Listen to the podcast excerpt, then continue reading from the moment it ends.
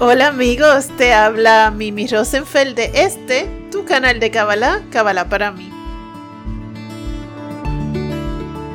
Hoy nuestro podcast nos lleva a Hanukkah, Festival de los Milagros. Hola amigos y estudiantes de Kabbalah. El odio gratuito es la razón mayor por la que este mundo no sale del caos en que está. La humanidad sufre de racismos y odios por personas y naciones que ni siquiera conocen.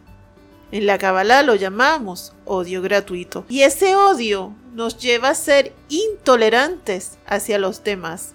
Y todos sufrimos de esta intolerancia en algún nivel hacia alguien o algo. Y toda esta intolerancia hacia nuestros semejantes nos lleva a todas esas discordias y caos, tanto en el hogar, como en el trabajo, como en nuestro entorno en general. Y por supuesto también las guerras.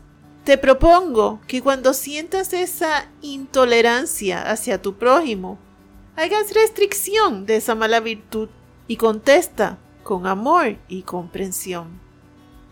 Y hoy amigos hacemos un paréntesis de los secretos del Zohar para hablar de la festividad que comienza esta noche 7 de diciembre que se llama Hanukkah.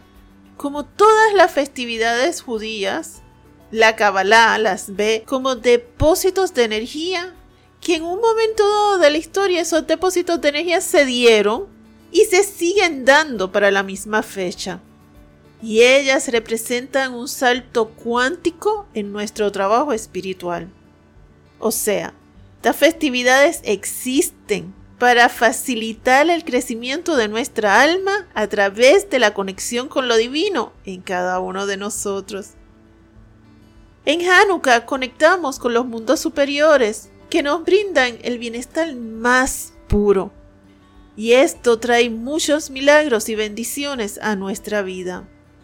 Yo he sido testigo de milagros impresionantes, como por ejemplo padres o madres que por años han tenido una relación completamente cortada y deteriorada con alguno de sus hijos. Y he visto cómo esa relación se repara en un bienestar absoluto. He visto cómo situaciones muy difíciles con vecinos y amistades se han resuelto de manera impresionante. Y es que son ocho días llenos de milagros. Para que puedas comprender mejor, imagina lo siguiente. Está este país en donde vive un rey, el cual es inaccesible durante todo el año. Para llegar a él, los caminos son muy difíciles y no todo el mundo logra llegar al castillo. Y aun cuando llegan a lograr el castillo, tampoco es tan fácil hablar con el rey. Sin embargo, llega un momento en el año que el rey decide bajar por ocho noches corridas al pueblo. Y él mismo le pregunta a cada persona qué es lo que desea para su bienestar. Bueno, pues para entenderlo de alguna forma, el Creador en esos ocho días se acerca a nosotros y está muy accesible para todo el que le quiera hablar. Entonces, como ves, esta es una oportunidad que no debes de perdértela. Pero aquí hay un truco, porque para que los milagros tengan espacio en nuestra vida, al ser una energía divina que se abre espacio en nosotros, hay algunas cosas que debemos hacer para dar ese espacio a que el milagro suceda. Debes saber que en el mundo espiritual cada quien se junta con su parte correspondiente. Por ejemplo, el maestro se junta con el maestro, el músico con el músico. Contrario al mundo físico, que es nuestro mundo, donde el maestro se junta con el estudiante. Y esto es una ley del cielo. Por ello, la prioridad del cabalista es lograr similitud de forma con el Creador, para de esta manera la esencia divina se pegue a nosotros. Por lo tanto, Aquí lo que debemos hacer para que la energía de los milagros se pegue a nosotros es lo siguiente. Número uno, debes hacer restricción de tu ego. El ego te separa de nuestro Creador.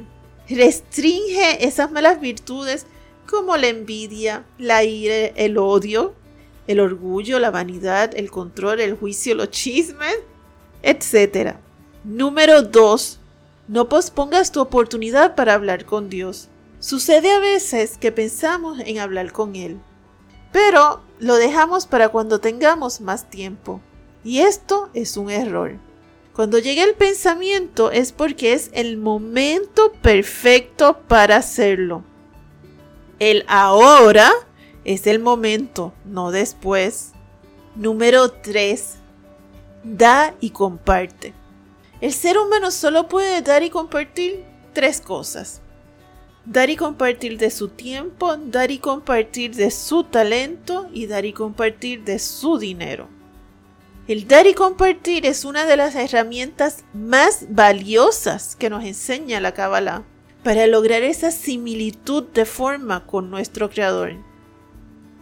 Y no solo eso, la caridad, especialmente la del dinero, que se da a estudiantes y maestros de Kabbalah, te salva de la muerte y de juicios de extremo rigor como es la enfermedad. Y el Creador no solo te la devuelve nueve veces más de lo que diste, sino que también te concede el deseo inmediatamente. Ojo con lo que estamos diciendo, una gran herramienta. Número 4. Salte de tu zona cómoda. Es bueno dar y compartir con quien te cae bien y sin duda es muy fácil.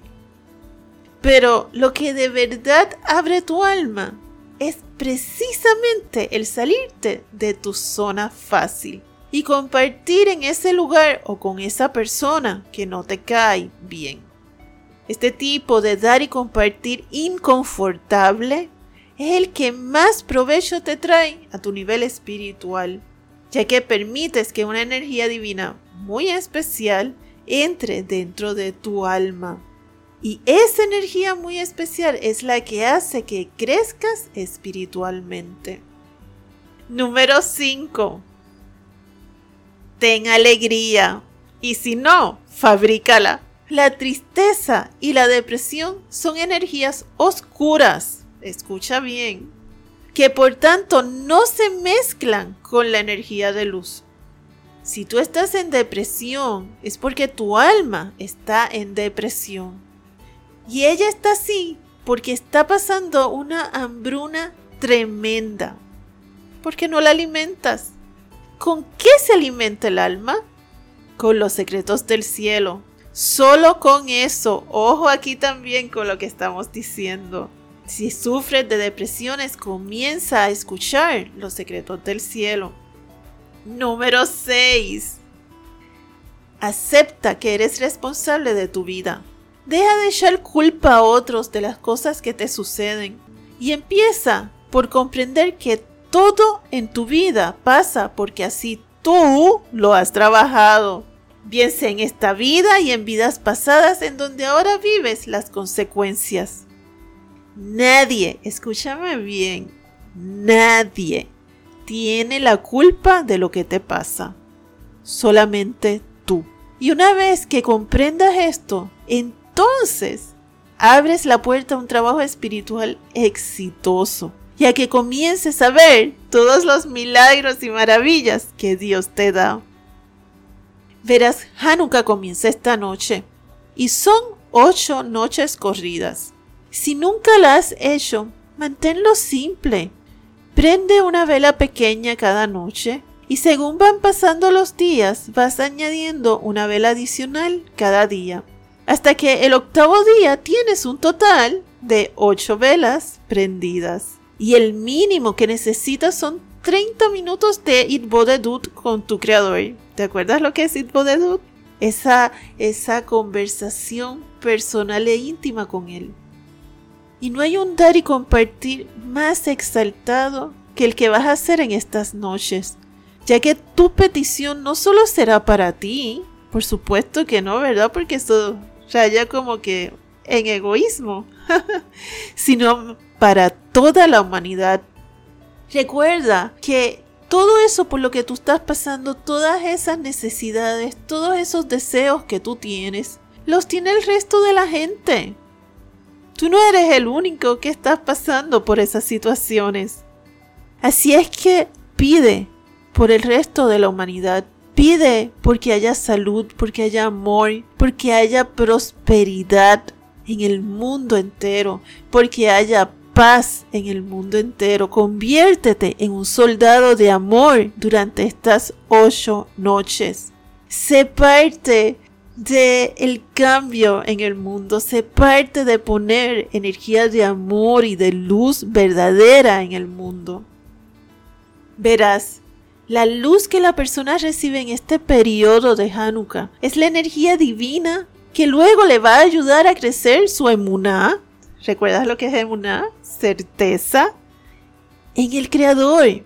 Entonces, esta festividad cobra una enorme enorme importancia para el trabajo espiritual que haremos durante todo el nuevo año, ya que es la energía potencial para lograr crecer nuestra alma.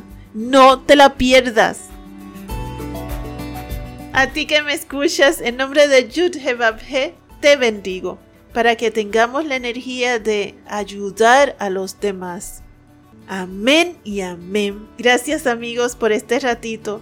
Recuerda, el conocimiento evita el sufrimiento. Que tengas una linda noche, una hermosa tarde, una sabrosa mañana. Un abrazo de mi alma a tu alma.